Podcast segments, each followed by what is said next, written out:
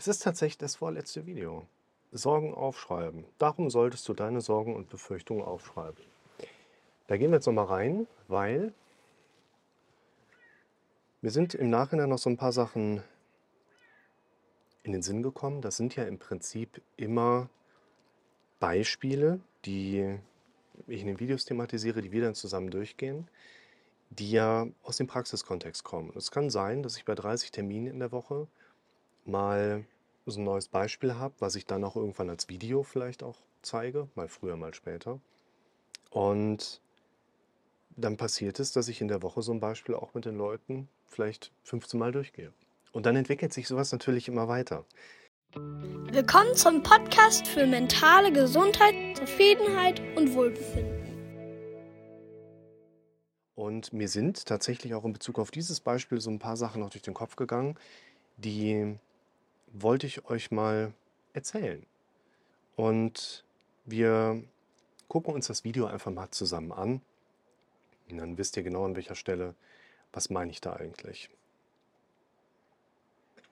Super, Werbung.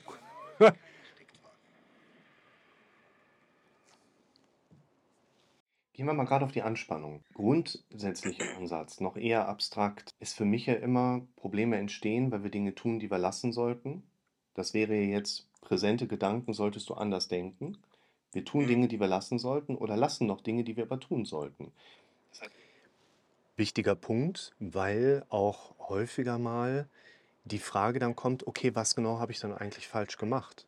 Was genau war denn der Fehler, sodass ich mein Symptom habe, ob jetzt die Depression oder die Angst oder der Schwindel.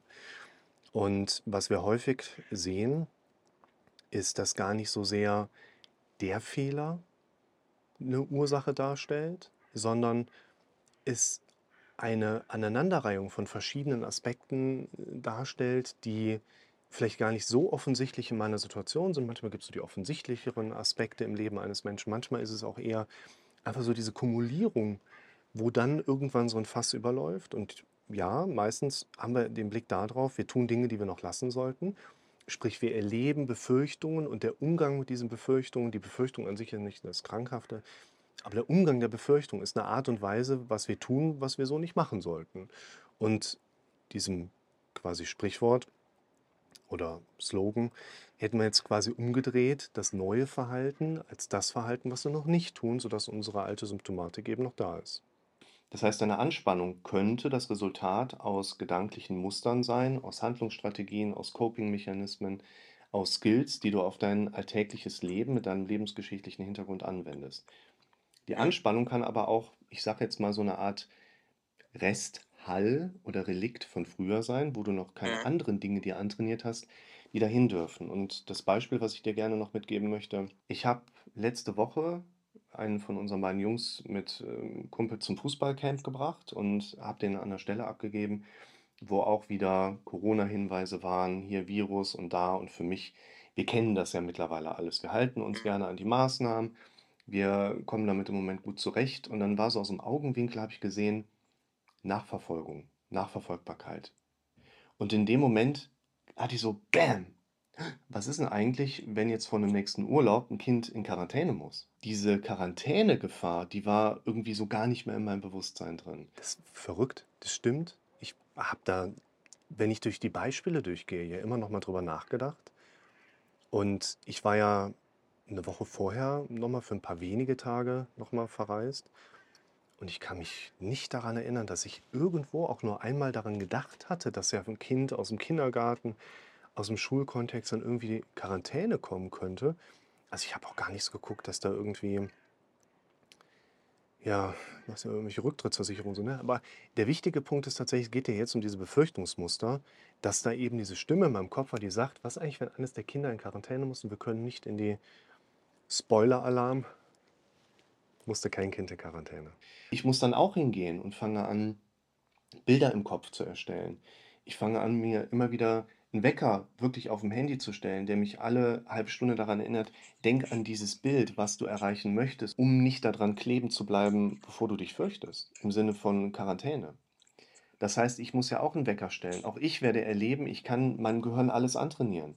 Wenn ich mir Mhm. zehnmal am Tag einrede, sobald ich eine Flasche Himbeersirup in der Hand habe, schmeiße ich die Flasche auf den Boden. wird mein Gehirn das bereits nach dem dritten, vierten Mal automatisieren. Unser Gehirn verarbeitet jeden Gedanken, entweder weil er ihn kennt oder wiedererkennt und wir bauen eine Handlungsstruktur auf, die so eine Art Kompetenzstrategie darstellt. Wir lernen Dinge.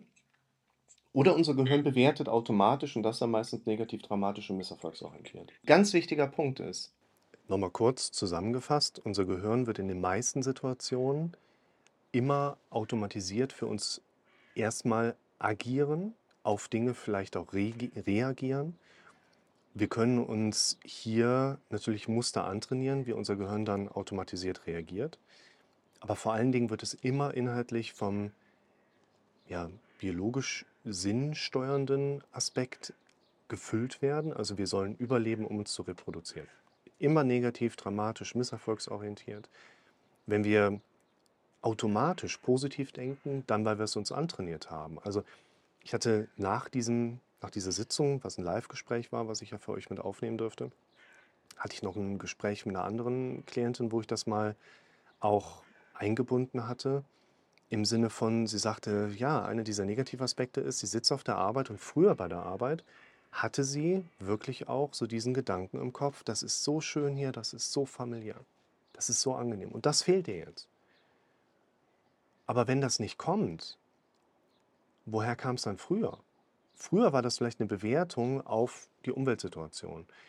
Aber häufig genug auch eine lebende Umweltsituation im Sinne von einer Bewertung hier oben, die sich dann einprogrammiert hat. Das heißt, wir können uns ja auf den Kopf stellen und dreimal lachen. Es wird trotzdem nicht plötzlich auf die Umwelt, in der ich gerade sitze, hier oben von alleine eine positive Bewertung kommen. Die müssen wir selber dahin trainieren. Ja, aber ich empfinde das ja jetzt nicht so als familiär. Okay, uns wird es nicht unbedingt besser gehen, nur weil wir die alte positive Wertzuschreibung noch im Kopf haben. Wir können eine andere nehmen, die auf die neue Situation vielleicht besser passt. Aber das Wichtige bleibt trotzdem, wenn du die nicht da oben hin programmierst, indem du sie immer wieder aussprichst, wird da oben nichts anderes automatisch kommen als das, worauf dein Gehirn im Vorfeld ja auch schon trainiert war. Wo ich gerade gesagt habe, ich stehe dann da und sage mir selber, was ist, wenn da einer in Quarantäne muss? Das ist so nicht passiert. Ich habe diese Befürchtung gehört, aber ich habe diese Befürchtung nicht ausgesprochen, weder hier draußen noch hier drinnen. Und das ist ein wahnsinnig wichtiger Unterschied für uns. Die meisten Dinge, die wir immer wieder in Befürchtungsbildern oder befürchtungsauditiven Mechanismen erleben, wir haben uns ja nicht hingesetzt und haben uns laut und deutlich im Kopf gesagt, ich habe die Befürchtung, dass ein Kind in Quarantäne muss und ich kann nicht in Urlaub fahren. Ich setze mich ja nicht dahin und kreiere ein negatives Bild meiner Zukunft. Das sind Präsenzen, die wir mitbekommen. Wir hören sie, wir sehen sie, aber wir haben das Bild nicht gemacht. Wir haben das Ach nicht so, gesagt. okay. Du hast eine Befürchtung erlebt, die Mhm. hast du gehört, aber du hast sie ja nicht gesagt, aber du hast sie ja trotzdem gehört.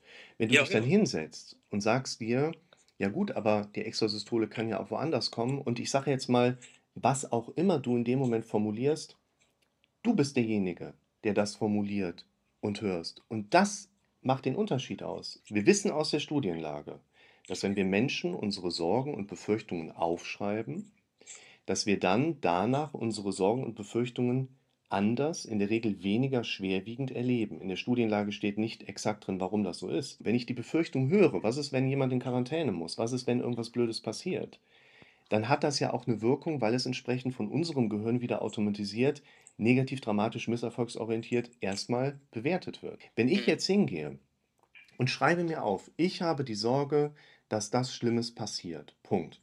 Fun Fact am Rande: Wir können nichts aufschreiben, ohne es nicht auch vorher gesagt zu haben, mit der inneren Stimme. In aller Regel. Oder du Ja. sprichst sie aus. Und das macht den relevanten Unterschied, weil du jetzt nicht mehr derjenige bist, der passiv nur zuhört und zuschaut, was dein Gehirn, dein dramatisch denkendes Gehirn dir an der nächsten Befürchtung und Misserfolg vor Augen oder vors Ohr führt, sondern du bist derjenige, der aktiv im Handeln etwas macht und dadurch bekommst du eine andere Einstellung zu der gleichen Befürchtung, die du vorher noch erlebt hast. Und Genau. erlebst eine Entlastung. Also ist es, also ist es jetzt sinnvoll, diese Gedanken zu wiederholen und sie zu ändern oder sie zu ignorieren? Ich sage jetzt mal als eine der möglichen Übungsausprägungen, die man ganz konkret aufgreifen kann. Mitschreiben, was ganz konkret vorher da war. Ungefiltert, eins zu eins, die Rohware zu Papier bringen, was ich vorher gehört habe.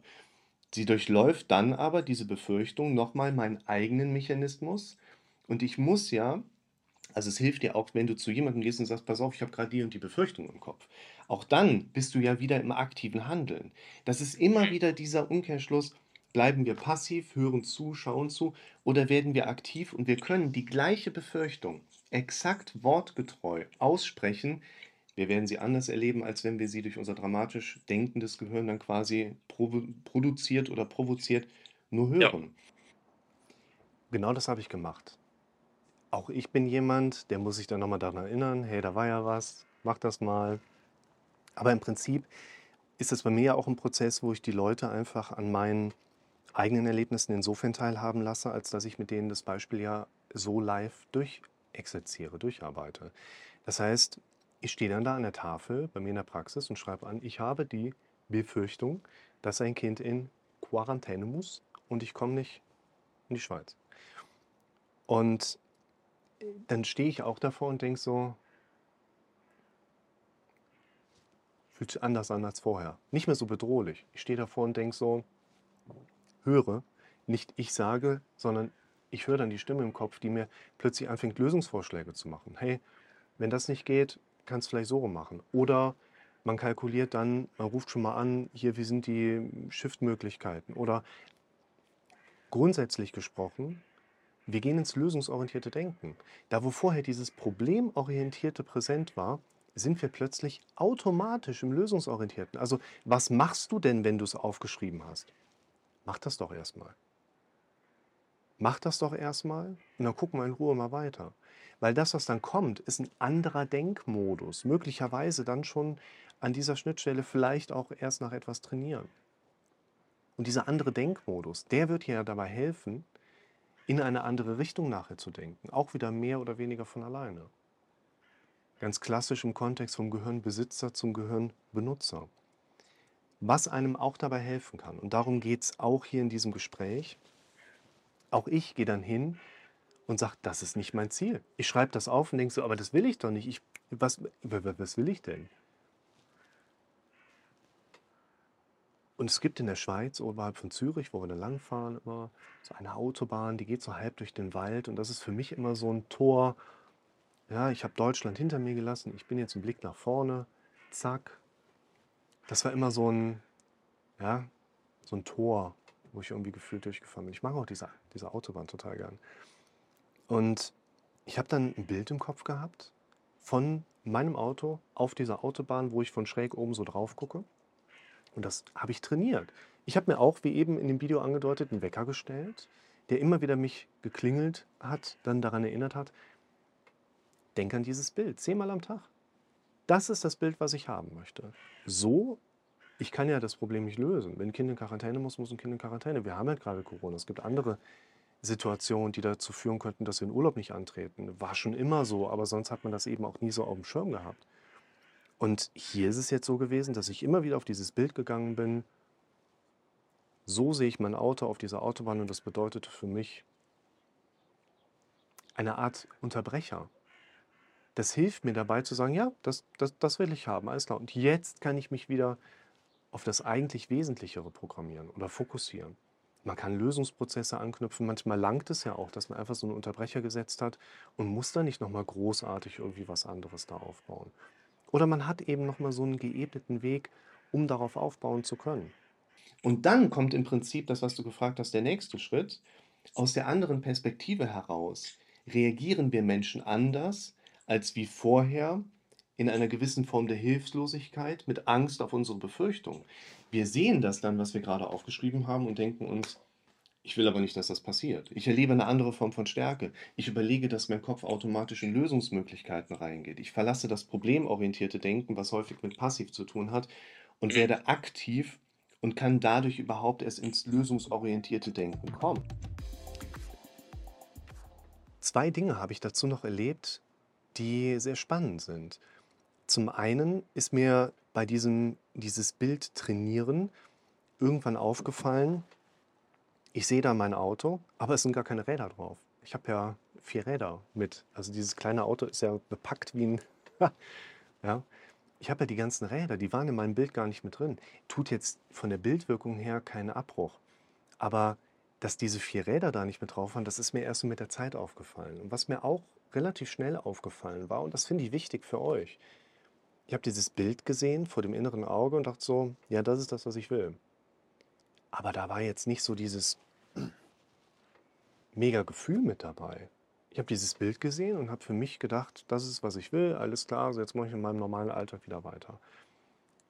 Es ist aber nicht so, dass ich jetzt in Bezug auf dieses Bild ein extrem gutes, positives Gefühl hätte. Es war auch kein schlechtes Bild. Es war halt nur ein Bild, das einen anderen Hintergrund darstellt als das, was vorher präsent war.